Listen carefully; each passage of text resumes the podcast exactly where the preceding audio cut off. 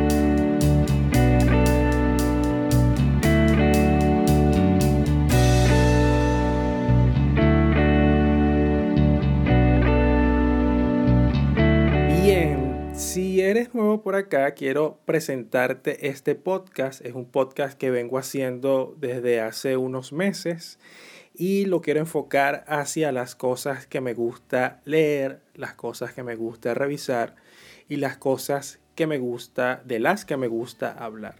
Si tienes una idea para un próximo episodio, puedes dejármela saber en la sección de los comentarios en las distintas plataformas de podcasting que existen. También, si quieres participar en uno a uno podcast, puedes escribirme en cualquiera de las mismas plataformas que te acabo de mencionar. Todas tienen una sección de comentarios y por allí puedes dejarme tu opinión o interés acerca de un tema específico en esas mismas cuentas, por esas mismas cuentas, te invito a interactuar conmigo. Me puedes conseguir en todas las redes sociales, principalmente estoy por Instagram como arroba santix-bajo. Bien, hoy es una edición, la edición número 15. Ya vamos por el episodio número 15. Yo pensé que este, este podcast no iba a pasar de la edición número 10. Mira cómo cambian las cosas dentro del mundo de podcasting dicen que después de los 10 episodios ya el proyecto se encamina. Yo diría que de los 20, vamos a, decir 20 para emocionarnos y, dar mayor, mayor incentivo. Hoy quiero hablarte, así como lo vistes en el arte gráfico de este episodio y en el título, de Rui Kunofli. Rui Manuel Correira Kunofli Nace en Mozambique en el año 1932 y muere en Portugal en el año 1997. Te hablo de Rui porque ya te he venido presentando, este sería el segundo autor de poetas africanos. Quiero hacer una edición por varios continentes que puede repetirse, pero con personajes totalmente distintos. Rui fue un poeta, periodista y crítico literario, además también cinematográfico de Mozambique. Se mudó con su familia a la capital de Mozambique, Laurenco Márquez, hacia 1934 y posteriormente siguió sus estudios secundarios en Johannesburgo. En Sudáfrica. Fue delegado de propaganda médica en la entonces colonia portuguesa entre 1954 y 1975. Junto al poeta Joao Pedro Gravato Díaz, fundó la revista literaria Caliban en 1972. También llegó a ser director del diario vespertino A Tribuna de 1974 a 1975. Fue una de las principales figuras culturales de la ex colonia portuguesa. En su labor literaria se destaca la poética de tipo modernista, aunque también recoge elementos propios de la antigüedad clásica se conjugan en su obra los elementos portugueses y angloamericanos, aunque también rescata elementos africanos.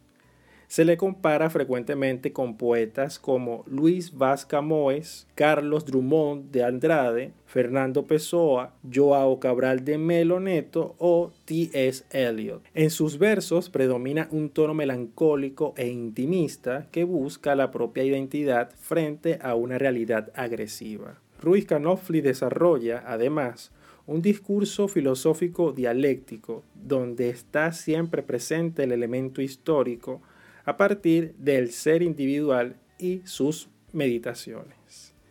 La problemática del paso del tiempo, además del desengaño ante la vida son otros de los rasgos esenciales en su poesía. Se destacan entre sus obras los títulos U País du Otros de 1959, Máquina Yareya en 1964, Aila du Próspero 1972, U Escriba Cocorato 1978, Memoria Consentida 1982, esta es una antología, U Corpo da Atena 1984. Se desempeñó también como consejero de prensa en la Embajada de Portugal en Londres de 1975 a 1997, año en el que lamentablemente fallece. De Rui quiero presentarte una selección como es habitual en otras ediciones de Uno a Uno Podcast de sus poemas que me parecieron interesantes para compartirlos contigo. Vamos con el primero. Lleva por título aeropuerto. Es el fatídico mes de marzo. Estoy en el piso de arriba contemplando el vacío. Cognam, el fotógrafo, baja la Nikon y me mira de forma oblicua a los ojos. ¿No volverás? Le respondo que no. No volveré, pero no marcharé tampoco. Me quedaré al acecho en pequeñas señales ilegibles, a salvo de todas las futurologías indiscretas preservado apenas en la exclusividad de la memoria privada. No quiero recordar nada. Lo único que me importa es olvidar y olvidar lo imposible de olvidar. Nunca se olvida. Todo se recuerda a escondidas. Desarman la estatua del almirante, pieza a pieza. El kilómetro 100 permanece orgulloso en lo alto de la palmera esquiva. Desmembrado, el almirante duerme en el museo el sueño del bronce en la muerte oscura de las estatuas inútiles. Desmantelado, también yo sobreviviré tan solo en el precario registro de las palabras. Isla Dorada. La fortaleza sumerge en el mar sus cansados flancos y sueña con imposibles naves moras. El resto, apenas calles prisioneras y viejas casas que contemplan el tedio. Cada uno ahoga en su voz un deseo antiguo de lágrimas y un rixó de sueño baja por la calle de la amistad. En pleno día claro miro cómo te duermes en la distancia, isla de Mozambique, y te escribo estos versos de sal y olvido. Sin nada. Me di entero, los otros construyen el mundo, o eso creen. Yo me siento en la calle sin nada mío y tengo una sonrisa triste y una gota de blanda ternura en la mirada. Me di entero. Me quedan apenas corazón, vísceras y un cuerpo. Con eso voy viviendo.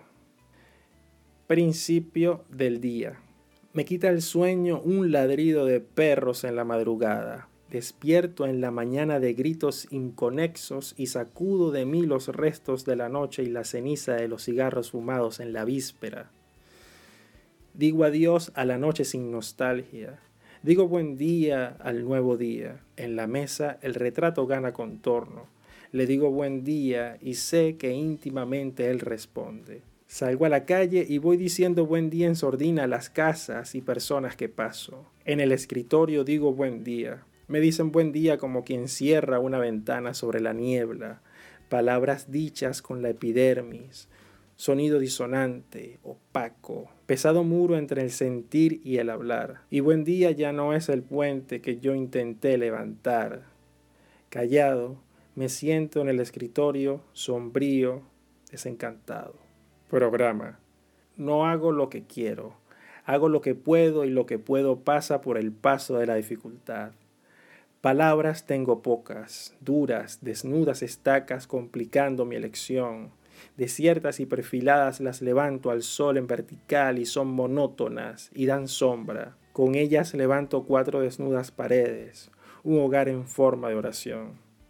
Difícilmente construyo una casa fácil. Fácil es hacer lo difícil, difícil hacer lo fácil. Bien, con programa de Ryu Konofli le damos final a esta edición número 15 de 1 a 1 Podcast. Si te ha gustado este contenido, la mejor forma de apoyarme es suscribiéndote a este podcast en las diferentes plataformas por las que me escuchas. También dentro de Anchor existe un programa de patrocinio que estaré activando los próximos días. Y también no todo puede ser un apoyo desde esa manera. También puedes dejar Puedes darle un me gusta a este podcast en cualquiera de las plataformas o puedes escribirme a través de mi cuenta de Instagram arroba santix-bajo. Fue un gusto haber compartido estos minutos un poco extendidos esta oportunidad, pero satisfactorios por haber compartido un nuevo autor para todos ustedes. Me despido y será hasta una próxima oportunidad.